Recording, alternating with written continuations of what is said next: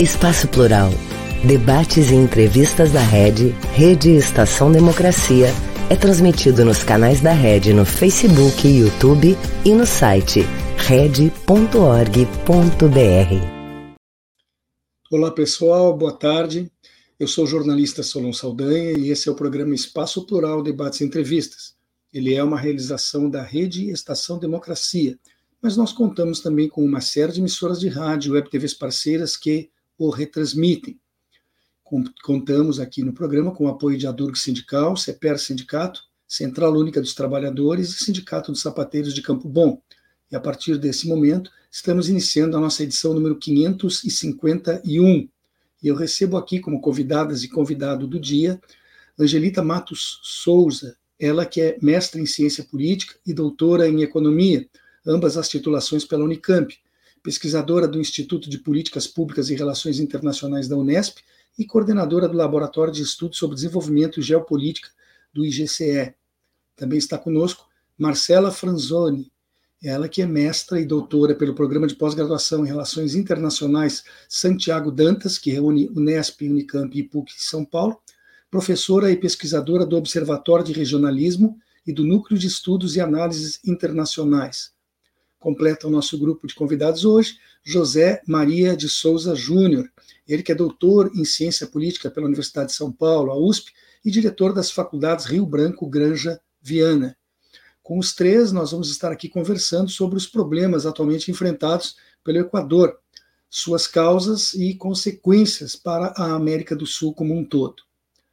Eu lembro a todos que esse programa acontece de segunda a sexta-feira, sempre das duas às três horas da tarde, normalmente ao vivo. Mas, se você em algum dia, nesse horário, não tiver disponibilidade de tempo e desejar depois ver o que nele foi tratado, porque a temática é de seu interesse, saiba que pode buscar os vídeos que ficam à disposição na nossa página, a página da Rede Estação Democracia, lá no YouTube. Da mesma forma, você encontra no nosso site, red.org.br, não apenas os vídeos do Espaço Plural, como também de todos os demais programas que compõem a nossa grade.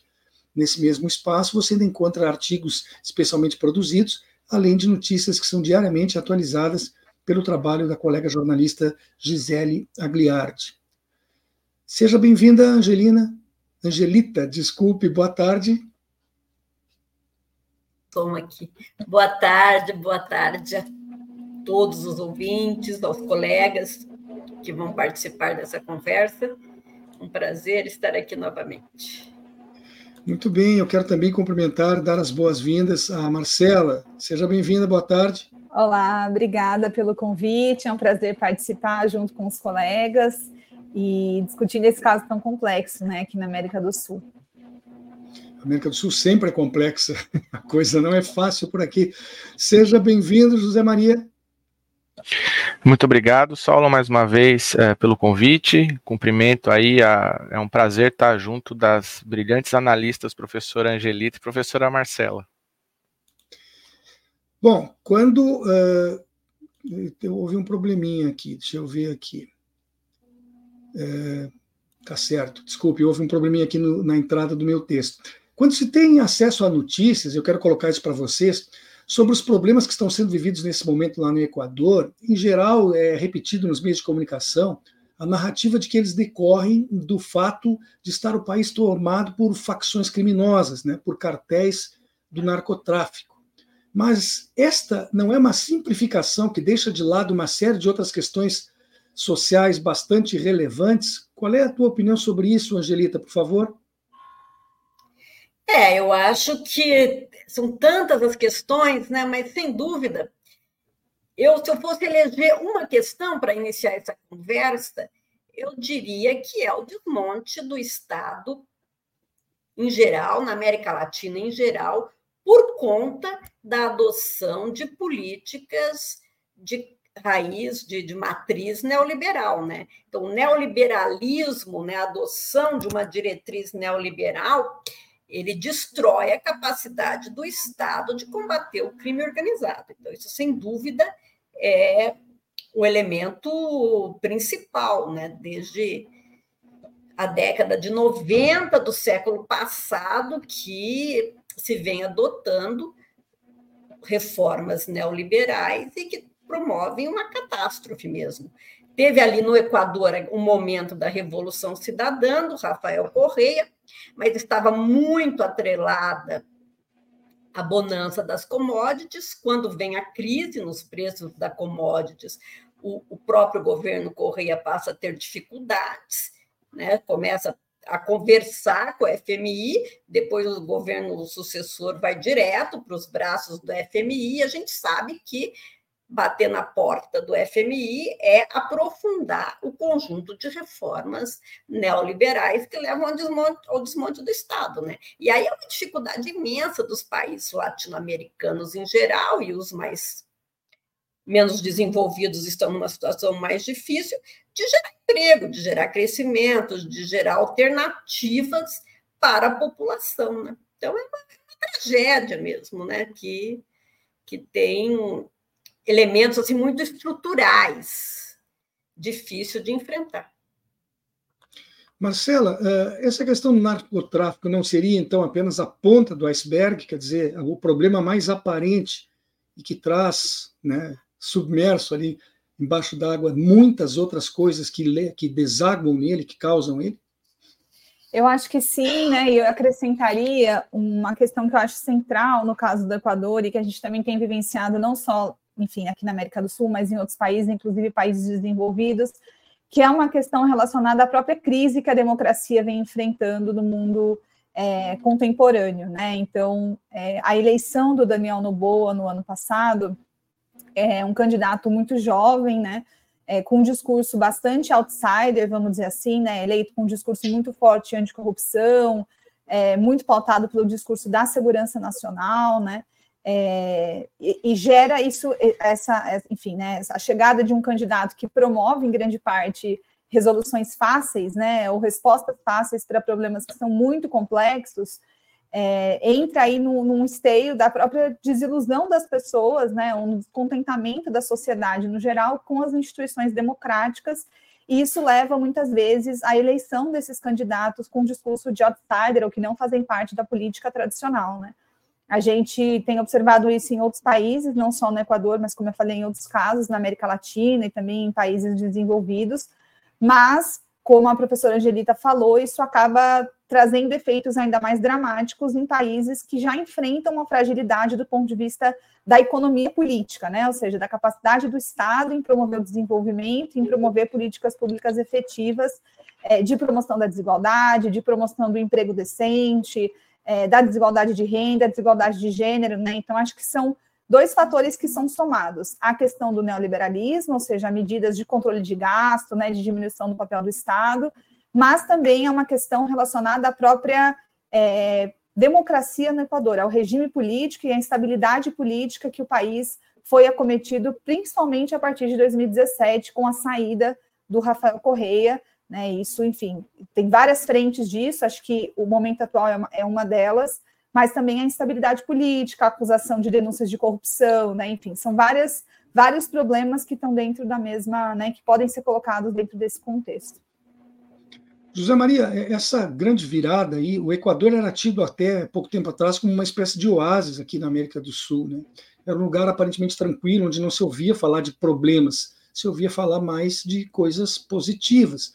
Essa virada não pode ter acontecido de uma hora para outra. Essas causas foram né, se enraizando e vindo, como acabou de dar informação aqui a Marcela, a opinião da Marcela, desde lá de 2017, pelo menos. Como é que você vê isso, uh, esse problema que explodiu com a cara do narcotráfico, mas que provavelmente não seja apenas isso, apenas esse fato?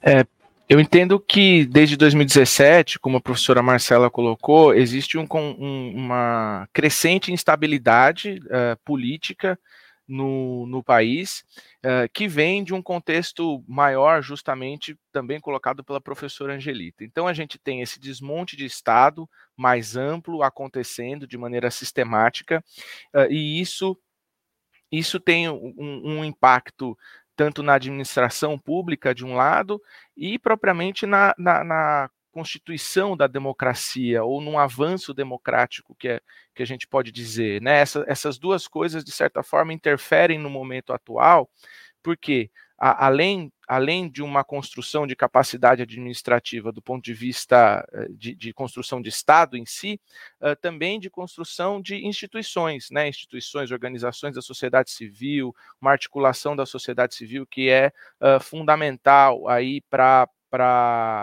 a ligação entre uh, movimentos de mercado, Estado e assim por diante, que criem um dinamismo, um dinamismo próspero para a sociedade, vamos dizer assim, né? um dinamismo uh, que gere uh, emprego, renda, oportunidades, como uh, foi falado aqui também.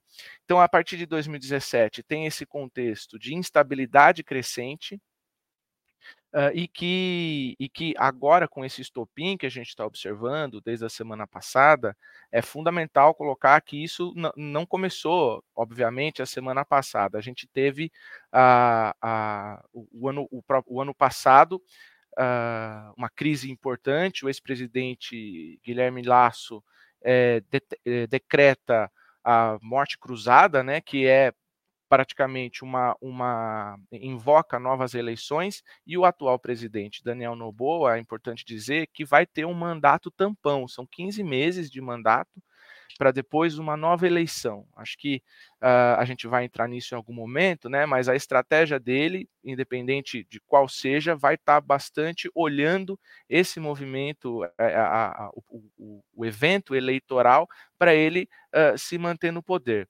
uh, na eleição que ele é eleito, é uma eleição absolutamente polarizada, difícil, ele consegue aí uma margem mínima uh, para subir ao poder. E nós temos um, um, um dos candidatos, o, o Fernando Villavicencio, uh, assassinado né, no período eleitoral. Então, Uh, fora a questão uh, de violência urbana, o, o, Equador, salvo engano, termina 2023 como o país uh, com maior índice de violência urbana e a violência na, na, no setor é, é, carcerário, né, na, nas prisões do Equador também são dramáticas, assim. Essas facções criminosas que você mencionou, que inclusive eh, o, o, o Daniel Noboa faz menção, se eu não me engano, a 22 delas, é, no, no, decreto, é, que de certa forma causou todo esse estardalhaço que a gente observa, ele, ele, ele é, menciona essa, essas uh, 22 e elas tomam conta uh, do sistema carcerário do país. Né? Então, é um contexto de violência bastante forte, violência urbana, violência carcerária, violência política também com assassinato. Nós vimos vários candidatos é, indo às urnas com, com colete à prova de balas, com capacete, Uh, e, e, salvo engano, também esse não foi o único assassinato político que houve no período uhum. recente equatoriano. Esse foi de maior repercussão, porque era um candidato à presidência da República, né? mas tivemos outros assassinatos que foram também noticiados com menos relevância pela, pela imprensa, mas aconteceram. De prefeitos, é, mas, inclusive, né? Sim, em mais de uma das províncias. Eles têm lá 24 províncias, aconteceram crimes em meia dúzia delas, pelo menos, pessoas que eram candidatas a cargos eletivos. E justamente aqueles que, por algum momento, acharam que poderiam, nas suas campanhas, apresentar uma plataforma de combate ao problema que o país estava vivendo. Mas considerando-se agora de uma forma ainda simplificada, que a principal questão hoje seria combater uh, esses grupos de narcotraficantes, vocês acreditam que as Forças Armadas do Equador elas têm número suficiente e treinamento também necessário para cumprir essa missão, essa missão? Angelita, você acha isso ou, ou discorda? Não, acho que não. Acho que eles vão precisar de ajuda de outros países, de vários países já ofereceram ajuda, né? Sozinho o Equador não consegue combater e assim, não consegue acabar com o crime organizado, não vai conseguir, mas o que interessa agora, sobretudo para o presidente da ótica eleitoral, é diminuir o nível de violência, né? Isso eu acho que ele consegue, consegue porque ele vai contar também com ajuda externa, né? E um fator aí que a gente não mencionou ainda é que o combate né, ao, ao, ao crime na Colômbia teve um efeito relativamente positivo que levou né, é, parte uhum. do negócio para o Equador. Então também teve teve essa, vamos dizer assim, essa exportação do negócio colombiano para o Equador, que geograficamente é muito bem localizado, e, além de tudo, a economia dolarizada, o que também facilita a vida do, do narcotráfico. Né? No curto prazo, assim, não tem muita saída, é repressão, né? E é o que eles, é o que o presidente vai apostar, repressão. Até porque ele já se elegeu com um discurso de, é, é em defesa da repressão, né? Muito forte. Então, é um perigo isso, né? Um perigo porque você começa reprimindo o crime organizado e depois você passa a reprimir qualquer força que faça oposição política uhum. ao seu governo e projeto de reeleição. Mas eu acho que neste momento é, é o que se fará, né? Se buscará pela força uma, uma redução da, da violência. Marcela, é, a Angelita acabou de dizer que dificilmente o, o Equador teria condições, com as suas forças armadas, de se opor às grandes milícias, digamos assim, e ao narcotráfico, porque ela está infiltrada muito na sociedade. Esses dias aí eu vi uma informação de que havia grupos de mais de 12 mil membros, ou seja, um verdadeiro exército também. Mas não existe, Marcela, uma certa hipocrisia norte-americana, porque cada vez que, que vai se falar de combate ao, ao, tráfico aqui na América do Sul, eles vêm com planos de, de auxílio a, a, ao estancamento desse problema, sendo que lá nos Estados Unidos está o maior mercado consumidor dessas mesmas drogas que são produzidas a custo de vidas, inclusive aqui na América do Sul. Não há uma hipocrisia né, né nessa, nessa ajuda, entre aspas, que possa estar sendo oferecida? É, eu acho que sim, né? Eu, eu, só eu gostaria só de colocar com relação a isso aos Estados Unidos, né? Eu, eu sou um pouco cautelosa, né? Eu acho que é, eles de fato precisam de ajuda, mas ao mesmo tempo não está claro que tipo de ajuda os Estados Unidos vão ofertar, né? E por que, que eu estou dizendo isso? Porque é, quando gente, muitas vezes a gente tem comparado o caso do Equador com outros casos na América Latina, por exemplo, a Colômbia ou por exemplo o México, no que se refere à ajuda externa dos Estados Unidos, né? Então a Colômbia teve o Plano Colômbia em 1999 e o México teve a Iniciativa Mérida em 2008, né? É, então são momentos já bastante diferentes, né? Mais do que falar sobre os dois planos especificamente, mas na, na prática foram planos que institucionalizaram ajuda logística, financeira dos Estados Unidos para esses dois países combaterem o narcotráfico. Agora, eu acho que a gente está num momento bastante diferente de 99 e de 2008, né? Então, por isso que eu acho que não está claro qual é o tipo de ajuda que os Estados Unidos vão ofertar. Então, quando a gente fala assim, ah, vai vir ajuda, mas que tipo de ajuda e, se, e quão efetivo vai ser isso, né? E aí eu acho que alguma, algumas coisas que eu acho, por que, que o momento é diferente? É, primeiro, porque os Estados Unidos estão com várias frentes abertas no sistema internacional, né? Então, eu não sei até que ponto eles iriam se engajar em mais uma frente aqui na América do Sul. É, e aí eu estou olhando para a guerra na Ucrânia, estou olhando para a questão na Europa, agora para o conflito Israel-Hamas, né? Então já existem várias frentes, agora a questão do Iêmen.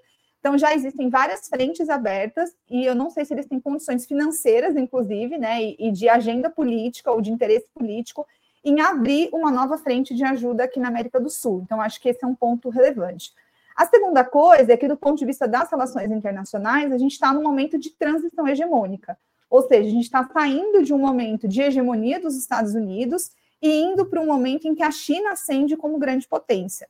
Então, de novo, a prioridade estratégica dos Estados Unidos é a China. Né? Então, também não sei até que ponto engajar-se nas questões internas do Equador contribuiria ou não para esse objetivo, que é um objetivo maior. A China ela foi mapeada pelos documentos americanos como a principal ameaça aos Estados Unidos. Então, acho que isso também tem que ser colocado. É, terceiro fator é a questão da eleição. Então, os Estados Unidos estão num ano-chave. É, o Biden vem, vai enfrentar uma eleição muito difícil, né, num país muito polarizado.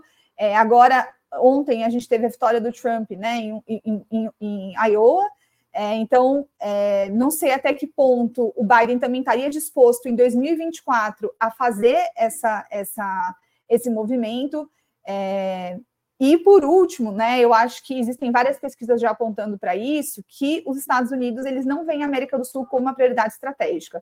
Então, isso tem a ver também com a questão da China, mas tem a ver com que a agenda que a América do Sul apresenta hoje não é uma agenda compatível à agenda dos Estados Unidos. basicamente, né, vamos pegar o caso brasileiro, a gente tem falado sobre pobreza, sobre meio ambiente, sobre desenvolvimento, sobre ajuda externa para cooperação para o desenvolvimento, e essa não é a agenda norte-americana, né? Então, existe uma descompatibilidade, aí eu, talvez o que eu queira dizer é, em 2008, fazia sentido os Estados Unidos ajudar o México na iniciativa Mérida, porque a guerra às drogas emergiu num cenário pós-atentados do 11 de setembro, e as organizações criminosas foram colocadas na mesma, no mesmo é, balaio, vamos dizer assim, das organizações terroristas. Né?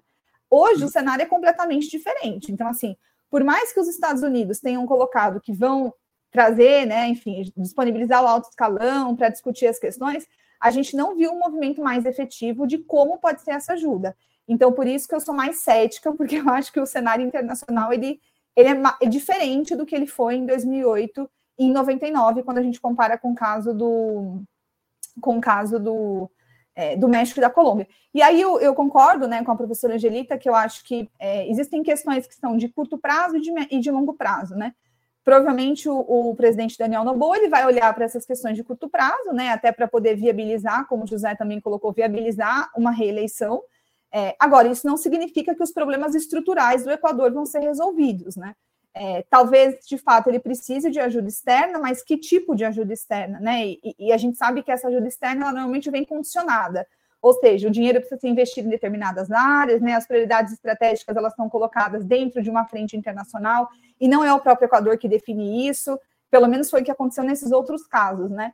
É, e acho que os outros casos eles estão de certa forma um fantasma no sentido em que houve pouca efetividade. Então, hoje, depois de 15 anos de iniciativa Mérida, o México continua um país extremamente violento, né? Então, também há uma, uma, uma, relação crítica com esses processos e do quanto que isso foi resolvido ou não nos últimos 15 anos. Então, assim, o Equador vai replicar o que aconteceu na Colômbia e no México, sendo que o cenário ele continua, é, não foi resolvido nesse sentido. Então, acho que esses questionamentos estão colocados na mesa, por isso que eu sou um pouco mais, né, enfim, eu, não bato martelo que de fato vai ter ajuda externa, porque eu acho que o, o cenário é diferente. É, Maria, a Marcela acabou de citar também aí a questão de que o Donald Trump ontem foi uh, indicado né, pelo seu partido na, na, primeira das, das prévias dos Estados Unidos, com mais de 50% dos votos. Uh, você, fazendo um parênteses até que nós estamos tratando, mas os Estados Unidos, obviamente, apesar de não estarmos com agendas uh, paralelas, aí, interesses semelhantes, ele nunca vai deixar, ou pelo menos até hoje nunca deixou de considerar a América do Sul como um seu quintal, já foi dito, inclusive, textualmente isso por muitos dos seus dirigentes. Mas então nós estamos vendo um momento em que nós somos o quintal, mas eles não estão se preocupando em arrancar as ervas daninhas, vão deixar o quintal cuidando da sua própria sujeira, entre aspas. Seria isso? Não viria uma, um auxílio externo significativo e o Equador vai ter que aprender a, a lamber suas próprias feridas? É, eu acho que realmente a América Latina não é uh, estratégica uh, em nível global para os Estados Unidos. Né? As intervenções norte-americanas na região elas são pontuais, uh, muitas vezes através das organizações internacionais, como o FMI, por exemplo, uh, e, e, bastante. no, no, no, limite de se manter o mínimo de estabilidade possível para dizer que os Estados Unidos estão dando conta da região. É, essa expressão do quintal, sendo pejorativa como é, Uh, mas, de fato, se a gente analisar da perspectiva norte-americana uh, o peso que é, que é atribuído a outras regiões e, sobretudo, à China atualmente, como a professora Marcela falou, Uh, e, e, comparativamente à América Latina, é isso mesmo, né? A América Latina tem uma importância reduzida e essas intervenções são para uh, ah, para manter ali o, o, o status quo, para dizer que os Estados Unidos estão é, é, minimamente, as coisas estão sob controle, né?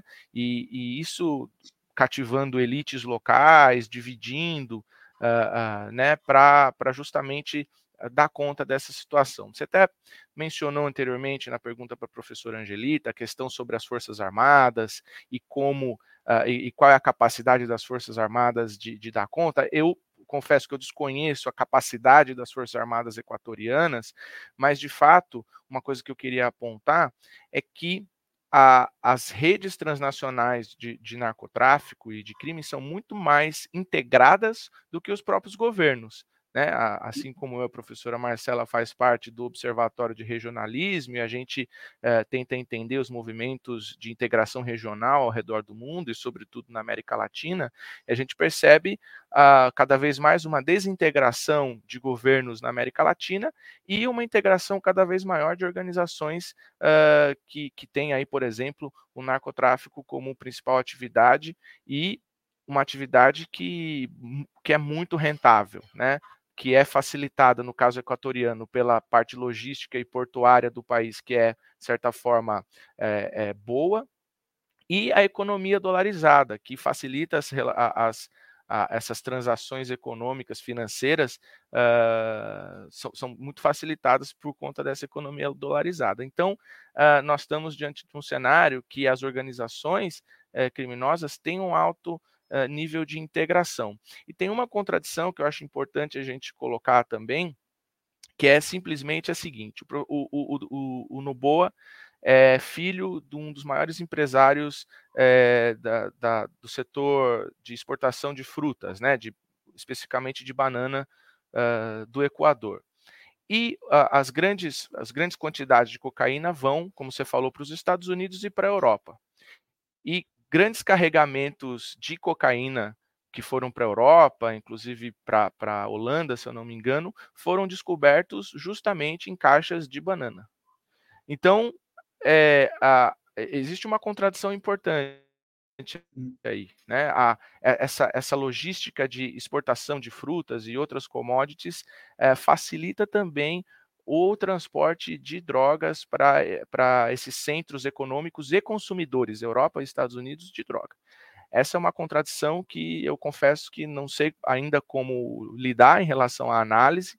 Não quero dizer que o presidente está diretamente ligado a isso, porque se trata de uma família muito grande e que tem um poder econômico enorme, uh, e que não é a única família dessa elite equatoriana, mas que é, é, algo que, no meu entendimento, é dramático do ponto de vista da gente entender, fazer um pouco dessa divisão e criar políticas públicas para combate e para uh, melhorar toda essa situação. Tanto políticas públicas na parte do enfrentamento, que a gente já entendeu que é o primeiro, a primeira ordem do dia, mas também de políticas públicas uh, propositivas, construtivas em relação a uma a uma alternativa para os grupos né, que fazem esse tipo de atividade econômica para que eles tenham, enfim, outras, outras formas aí de geração de emprego e renda.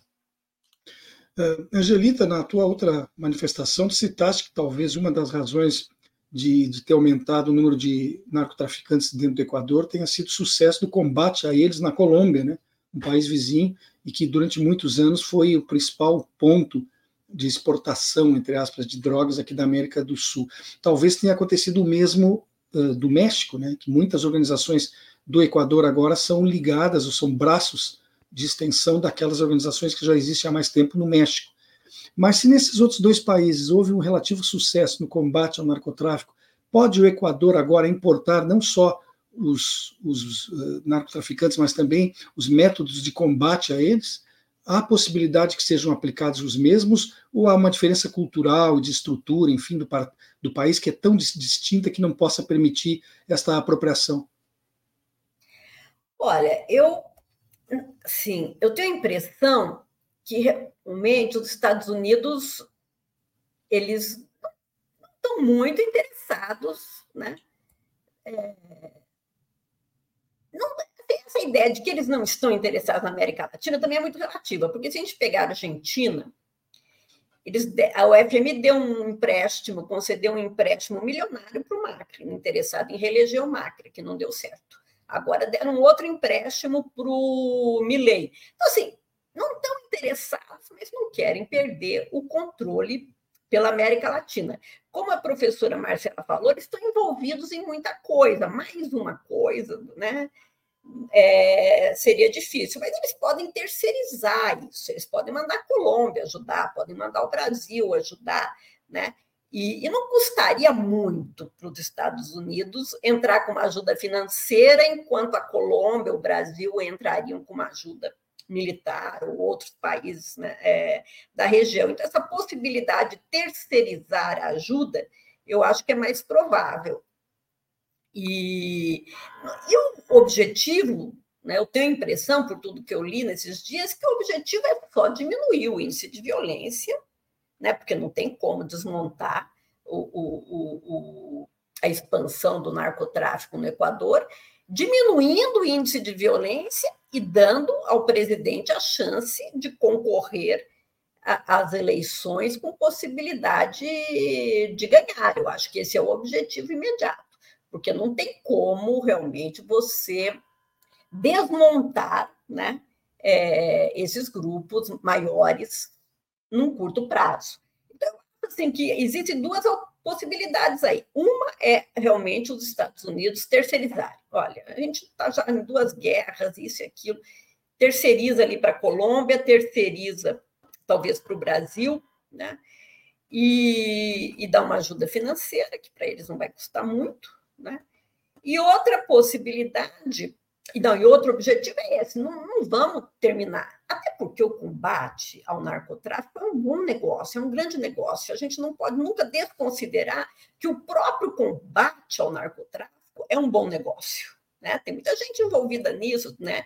É uma coisa que justifica, no caso dos Estados Unidos, investimentos em em segurança, em indústria bélica, isso e aquilo.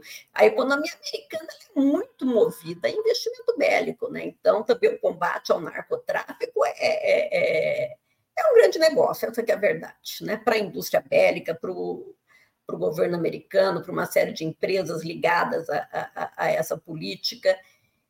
Então, assim, não acho que eles vão abandonar o Equador não acho que seja possível destruir os grandes grupos que já estão estabelecidos no, no, Equador. O que eu acho que é possível, que é o que eles vão tentar, é reduzir a violência, reduzir o índice de violência, que está altíssimo, né? E nesse momento, até o Correia já manifestou apoio ao Noboa, porque falou que é um momento muito trágico, que não é hora de divergências. Então, acho que do ponto de vista das forças políticas internas no Equador, é possível que haja uma união, né? uma união em prol né, da, da pacificação do país. Acho que a ajuda externa virá, e o objetivo é esse: diminuir a, o índice de violência, e é possível que haja êxito, sim, né, nesse combate imediato e muito pragmático à, à, à violência conjuntural. Agora, do ponto de vista estrutural, acho que é difícil. Do ponto de vista estrutural, eu sinto muito, mas a América Latina está lascada, né? Isso é a verdade. Né? Em relação ao narcotráfico, a coisa é muito difícil. Né? Bom, nós temos Bom, agora. Eu posso só fazer um. Ah, tá, desculpa. Não, não, Marcela, pode, pode, pode fazer a tua observação, eu, eu protelo um instante de intervalo, não há problema, pode falar. Tá, eu queria só fazer uma, uma observação sobre o que a professora Angelita falou. É, de maneira geral, assim, a América Latina inteira tem discutido o emprego das Forças Armadas no combate ao crime organizado, né? E aí eu acho que, voltando à tua pergunta sobre o que o, Equador poderia, vamos dizer assim, aprender, né, com o México e com a Colômbia, o México, é, desde 2005 que as Forças Armadas elas desenvolvem um papel de polícia.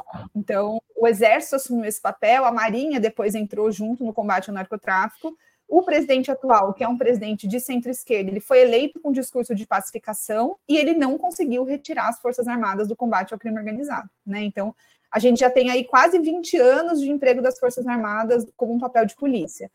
É, e aí eu, eu, acho que o que eu quero dizer, né, que o presidente equatoriano ele fez esse decreto de excepcionalidade para os próximos 60 dias, mas ainda não está claro qual vai ser o papel das Forças Armadas pelo, por um período além disso. Então, é, talvez, né, no caso do México, por exemplo, as Forças Armadas adquiriram tanta força no combate ao crime organizado que o presidente não consegue mais tirar ou tem muita dificuldade de fazer esse movimento, né?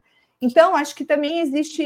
É difícil a gente dizer, porque tem que esperar um pouco o que vai acontecer nos próximos meses e entender qual que é o papel que o presidente do Equador planeja dar para as Forças Armadas. Então, a Colômbia teve, empregou, né? Eu lembro que eu fui à Colômbia em 2013 e a segurança era feita pelo exército nas ruas, né? O México também acontece isso em várias regiões. Então, é, por mais que essa situação hoje no Equador seja uma condição de excepcionalidade, a forma como o Equador vai movimentar as Forças Armadas talvez o aproxime ou distancie também dos casos da Colômbia e do México, né? Porque foram países em que isso aconteceu de forma é, mais é, latente aqui na América, aqui na América Latina. E acho que o fato, de novo, do México e da Colômbia terem tido é, acesso ao financiamento dos Estados Unidos também diferencia o caso do Equador do caso dos dois países, né? Pode ser que o Equador venha a ter esses recursos, mas isso também ainda não está colocado. Então, acho que são diferenças importantes. E no caso do México, a posição geográfica, né? O fato de estar do lado dos Estados Unidos é um condicionante que nenhum outro país tem e que torna o México um caso muito específico também dentro dessas redes transnacionais. Então, acho que, enfim, são vários fatores que é, de novo, também sou muito cautelosa em fazer essas comparações, porque acho que são casos bastante diferentes, em momentos históricos diferentes. E o caso do Equador ainda é muito recente, né? Então a gente vai ter que olhar e ver como que isso vai se desenvolver nos próximos meses. Bem, eu chamo agora, então, o intervalinho que nós temos, mas é um minuto, nem isso, e já voltamos para a continuidade do programa. Um país sem serviço público, sem concurso público, dependendo de nomeações políticas. Já imaginou? É o que pode acontecer com a aprovação da reforma administrativa. A Durga Sindical, em defesa dos professores e da educação pública e de qualidade. Esse governo é cruel. Olha o que, que fizeram comigo. Eu ganhava muito mais em 2014 do que recebo hoje em dia. É assustador. Eles querem acabar com a gente. Tu viu o IP? Estamos pagando a conta mais uma vez. E isso é consequência de nove anos sem reajuste nos salários. Só tem um jeito: o povo entender o valor da educação e irmos à luta pelo reajuste dos nossos salários. CPERS, reajuste já! Voltamos com o programa Espaço Plural Debates e Entrevistas. Ele é uma realização da Rede Estação Democracia e nós contamos também com uma série de emissoras de rádio e web TVs parceiras que o retransmitem.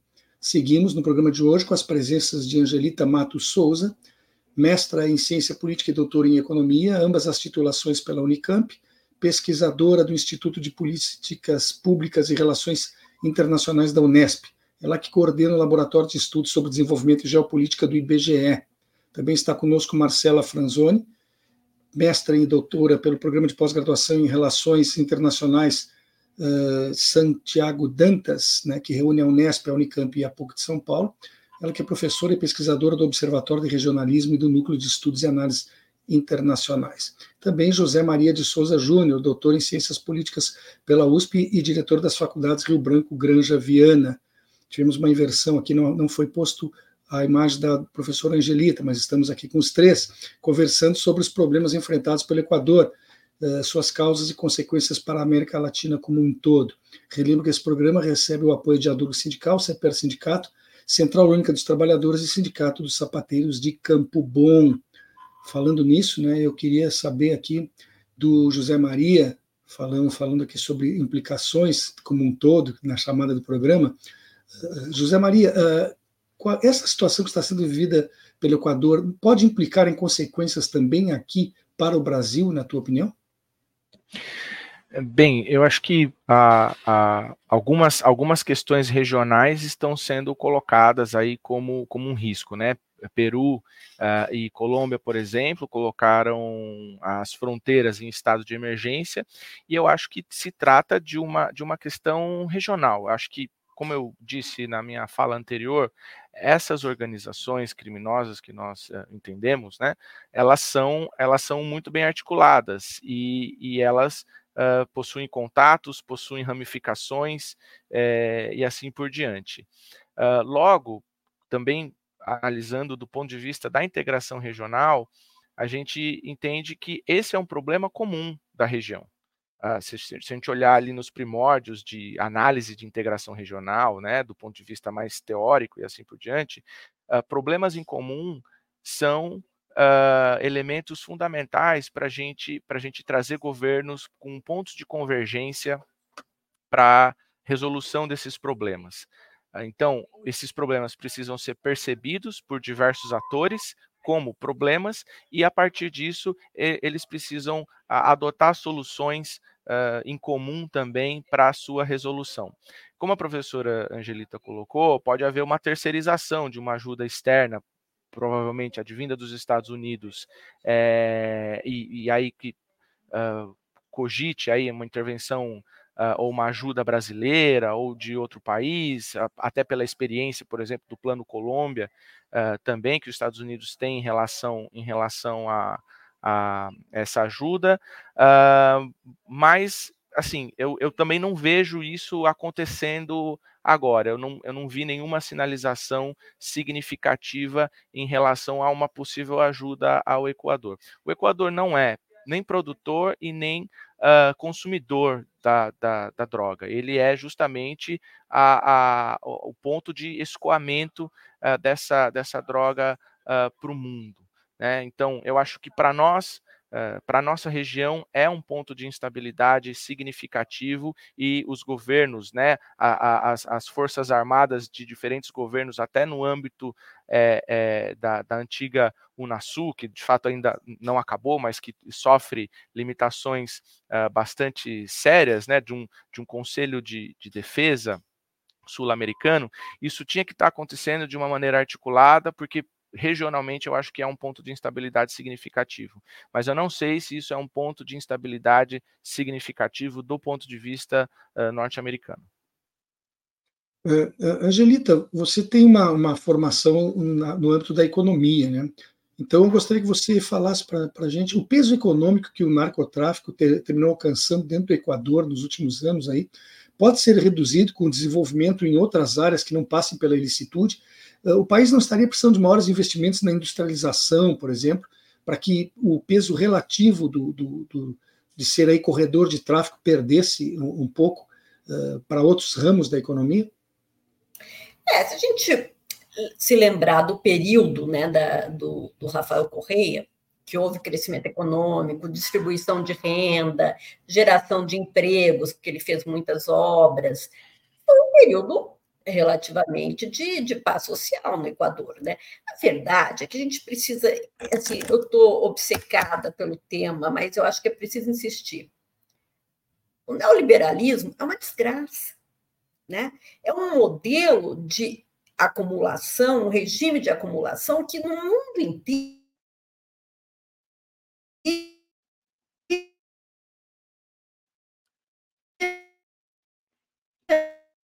na minha opinião, com um novo pacto de, de inspiração keynesiana mesmo, social-democrata. Não tem como é, é, resolver grande parte né, das questões sociais se a gente insistir nisso, né, né, nesse receituário que só traz empobrecimento, aumento da violência.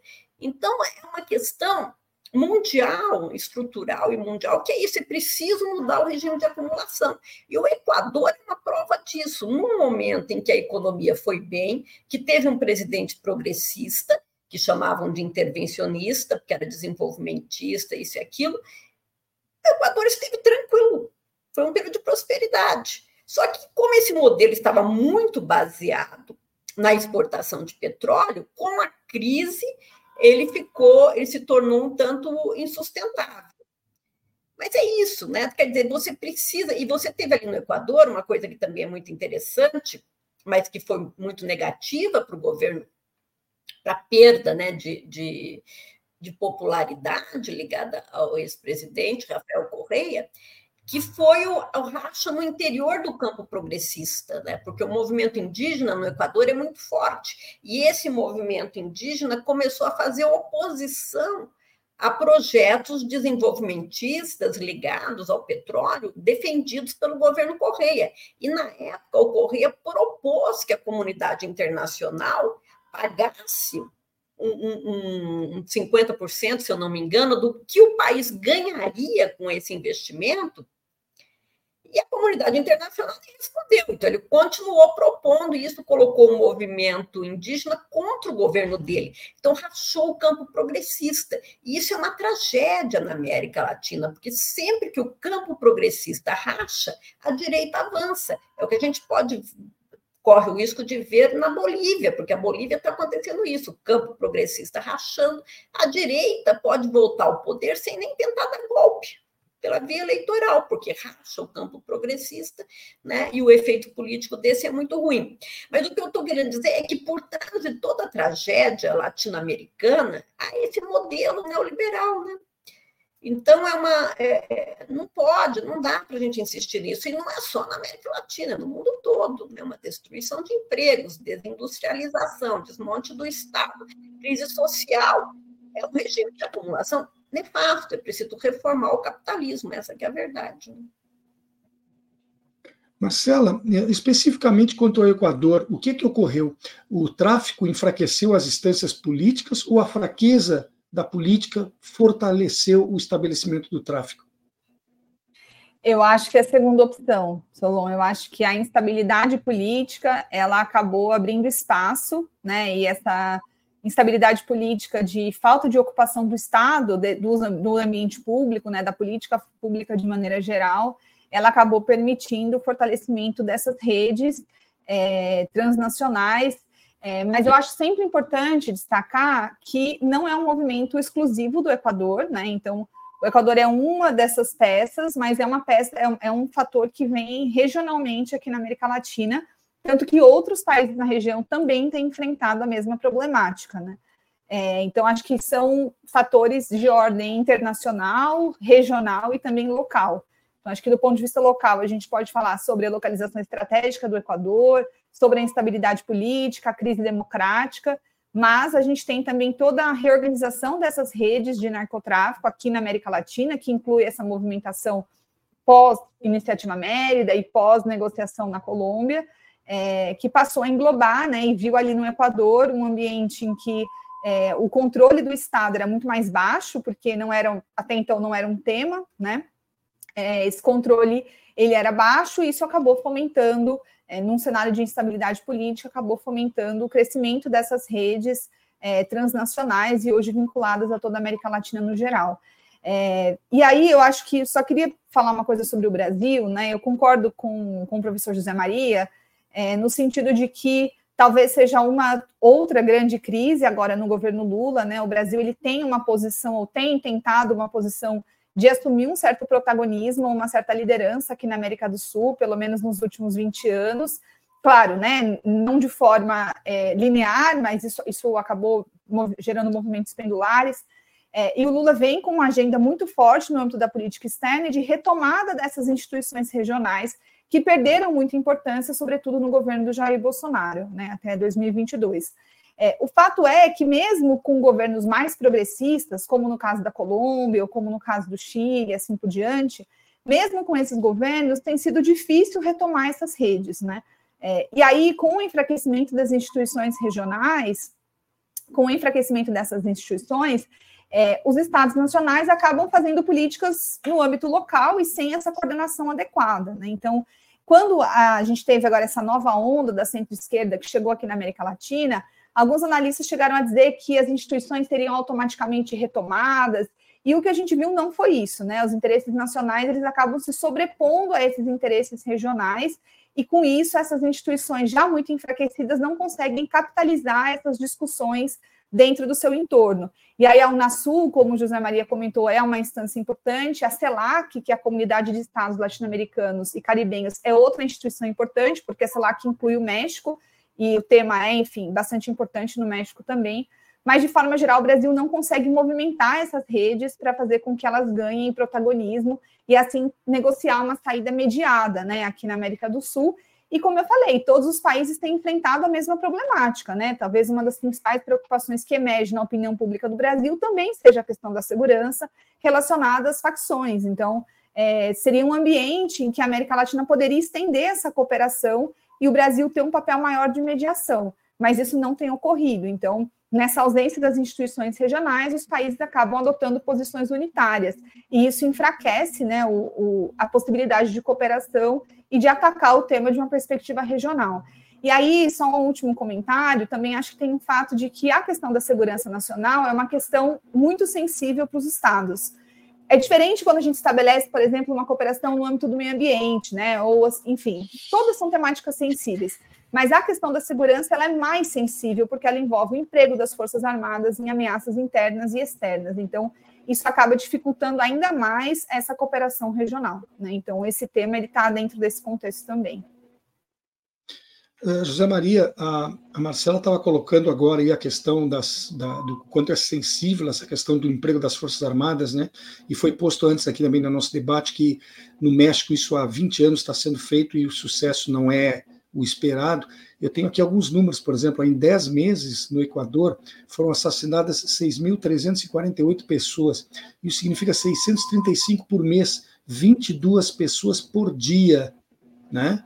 Isso, a, a taxa anual lá é de 34,8 é, homicídios a cada 100 mil habitantes. O Brasil também, apesar de não dar um pouco distante disso, não, não é nada baixo. Por aqui é 22,4 homicídios a cada 100 mil habitantes. Então, se, o emprego das Forças Armadas já se revelou ineficaz no México, por exemplo. Né? As polícias estão envolvidas muitas vezes em corrupção e em boa parte desses próprios crimes. Como a sociedade civil pode se organizar no sentido de minimizar uma situação como essa, você poderia uh, dizer alguma coisa ou propor? Aliás, valeria não só para o Equador, né? Seria uma resposta que ia interessar para todo mundo, inclusive para nós brasileiros. Mas como enfrentar a violência quando não se pode contar com as Forças Armadas, se pode contar com a polícia e a sociedade civil não é organizada e forte o suficiente?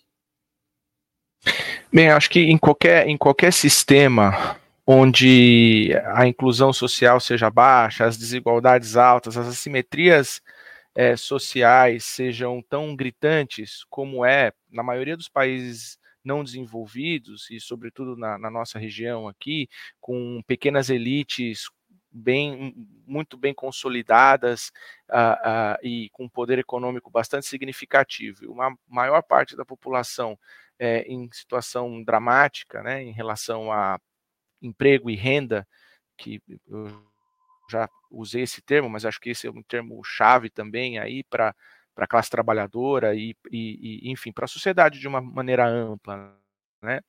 Em qualquer lugar onde essas assimetrias sejam perpetuadas, né, repetidas ao longo do tempo, em diferentes gerações aí históricas que nós estamos falando, vai haver um incentivo para atividades eh, ilegais que sejam economicamente rentáveis uh, e que, de alguma maneira, vão uh, trazer no, no, no, bojo da sua condução elementos de violência, elementos de violência uh, urbana, como você trouxe. Os indicadores desses países, do Brasil, do Equador e de outros países na América Latina, são indicadores de, de guerra, comparáveis a guerras civis, né? são, são indicadores uh, comparáveis a países que vivem em guerra, ou guerra civil, ou guerra de um Estado contra o outro.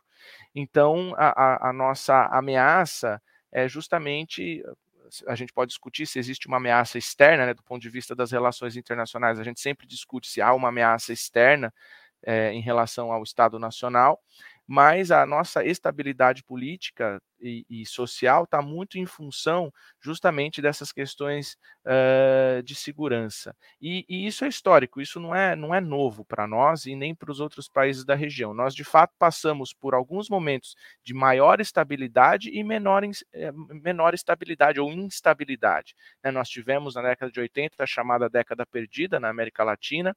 É, nós estamos no Brasil hoje com níveis de renda comparáveis a 2013, 2014, ou seja, seja, 10 anos também que a renda de fato não cresceu no país.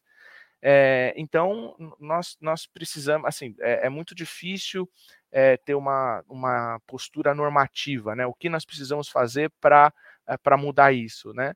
É, eu acho que esse é um desafio enorme. Mas eu acredito na institucionalização de, dos movimentos sociais, das forças sociais é, com representatividade num, num, num, arco, num arco democrático. Né? Eu, eu, entendo um arco democrático. O próprio Rafael Correia é, é, deu, deu apoio ao Noboa, né, o que, o que talvez seja aí uma indicação de uma possível frente nacional para redução da violência. Não sei se o Correia quis dizer isso, ele não está nem no Equador, né, está exilado, acho que é, é relativo isso que ele falou, esse apoio que ele deu, porém, é, essas frentes nacionais que, que têm ali níveis de representação né, significativos da sociedade, de parcelas significativas da sociedade, e que, de fato, é, é, enfrentem um pouco a, a predominância do, de um poder econômico uh, que, que, que, grandes grupos uh, em cada país, né? A gente sabe quem são, e, enfim, até muitas vezes movimentos transnacionais de empresas e que tem a ver com os países desenvolvidos. É, é, essas coisas precisam ser enfrentadas é, com essa articulação social para que a gente crie políticas e crie formas de convivência mais profícuas para para a maior parte da população, se eu posso dizer assim, né?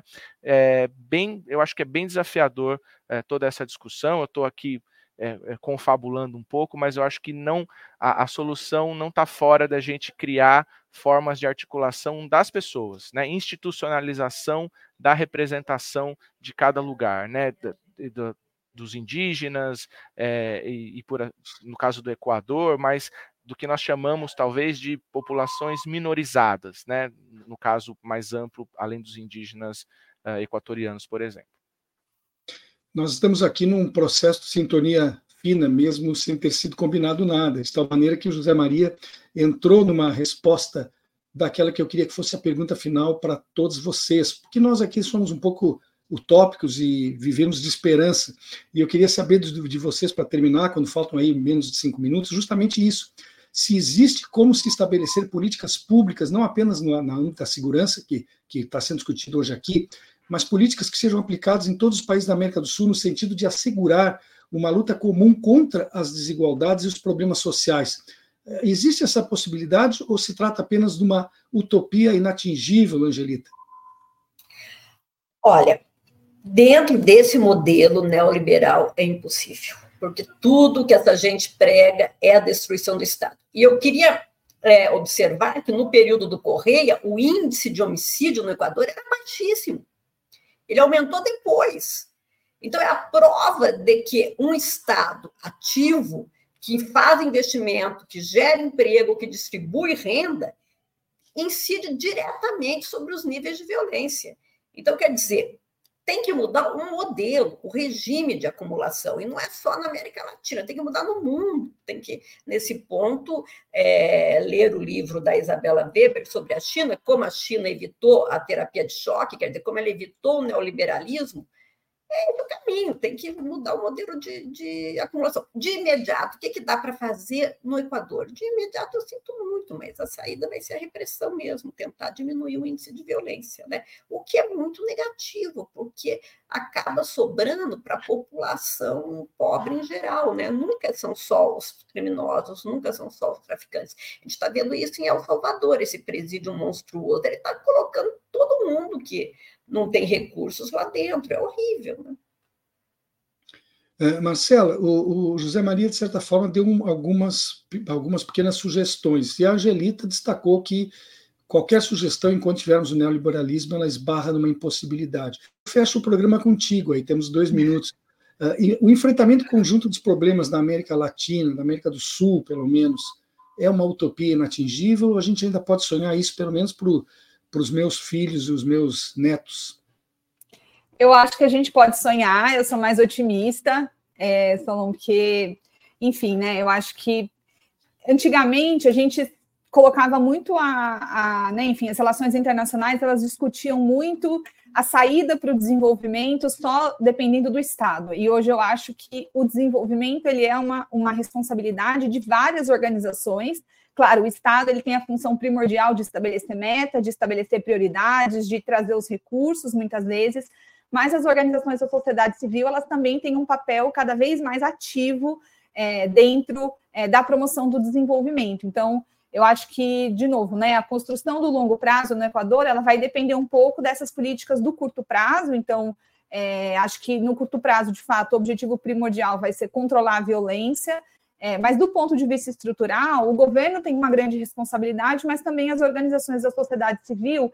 E aí eu acho que a gente muitas vezes pensa numa política, numa super política, né, numa política macro que seja capaz de resolver todos os problemas, mas a política muitas vezes ela se faz no âmbito micro, né, no, no âmbito local, no âmbito das cidades, no âmbito dos municípios e das regiões pequenas e que têm mais condições, mais é, problemas de vulnerabilidade ou mais sensibilidade em relação à questão do desenvolvimento. É, então, eu acho que, assim como em outras regiões, a gente teve várias iniciativas da sociedade civil de reconstrução dessas situações pós-conflito. A Colômbia é, é também bastante citada nesse sentido, né? É, acho que no Equador também a gente pode ter alguma coisa nessa linha, ainda que a gente não consiga vislumbrar com clareza qual vai ser esse desfecho, porque isso depende muito dessas políticas de curto prazo. Então, acho que a gente vai ter que esperar para olhar direito o que, que vai acontecer, é, e aí, a partir disso, tem, tentar traçar estratégias. Acho que as universidades, né, a imprensa no geral, também tem uma função primordial nisso, então eu sou mais otimista. Bom, nosso programa está chegando ao final.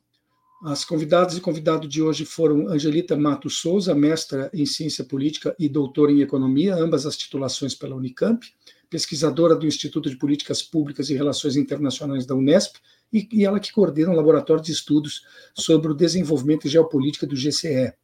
Marcela Franzoni, mestra e doutora pelo Programa de Pós-Graduação em Relações Internacionais San Diego Dantas, que reúne Unesp, Unicamp e PUC de São Paulo, ela que é professora e pesquisadora do Observatório de Regionalismo e do Núcleo de Estudos e Análise Internacionais. Também conosco José Maria de Souza Júnior, doutor em Ciências Política, em Ciência Política pela USP e diretor das Faculdades Rio Branco Granja Viana. Estivemos conversando aqui sobre os problemas atualmente enfrentados no Equador, suas causas e consequências para a América Latina como um todo, para a América do Sul como um todo. Muito obrigado à presença de todos vocês aqui. Espero contar com cada um, de, cada um em outras oportunidades. Um abraço eu relembro a todos que esse programa recebe o apoio de Adurgo Sindical, CEPER Sindicato, Central Única dos Trabalhadores, a CUT-RS e do Sindicato de Sapateiros de Campo Bom. Antes de encerrar, eu repito o pedido que faço frequentemente, é que os nossos seguidores, uh, que as pessoas que estão nos acompanhando, se tornem nossos seguidores das da rede, tanto no YouTube como no Facebook. Isso valoriza e é importante para a continuidade do nosso trabalho. Agradeço aos colegas jornalistas Babton Leão, que hoje cuidou da técnica, e Graça Vasques, que lidera a produção. E concluo com meu muito obrigado direcionado a você, que é a razão da nossa existência, você que está na audiência. E amanhã estaremos de volta outra vez às duas da tarde, aguardando por cada um de vocês. Um abraço e até lá. Espaço Plural é exibido pelas redes sociais dos seguintes parceiros: CUT-RS, Rede Soberania, Rádio Com Pelotas, O Coletivo, Rádio Ferrabras FM de Sapiranga Coalizão do Movimento contra a Discriminação Social, Coletivo Pão com Ovo, Jornal Brasil Popular e TV Caxias em sua página no Facebook e pelo canal 14 da NET Claro, Jornal Já Porto Alegre, Portal Litoral Norte RS e Terra Livre Rádio Web de Ulha Negra, Passo de Torres TV, para Desporto TV e Paideia TV em seus canais no YouTube.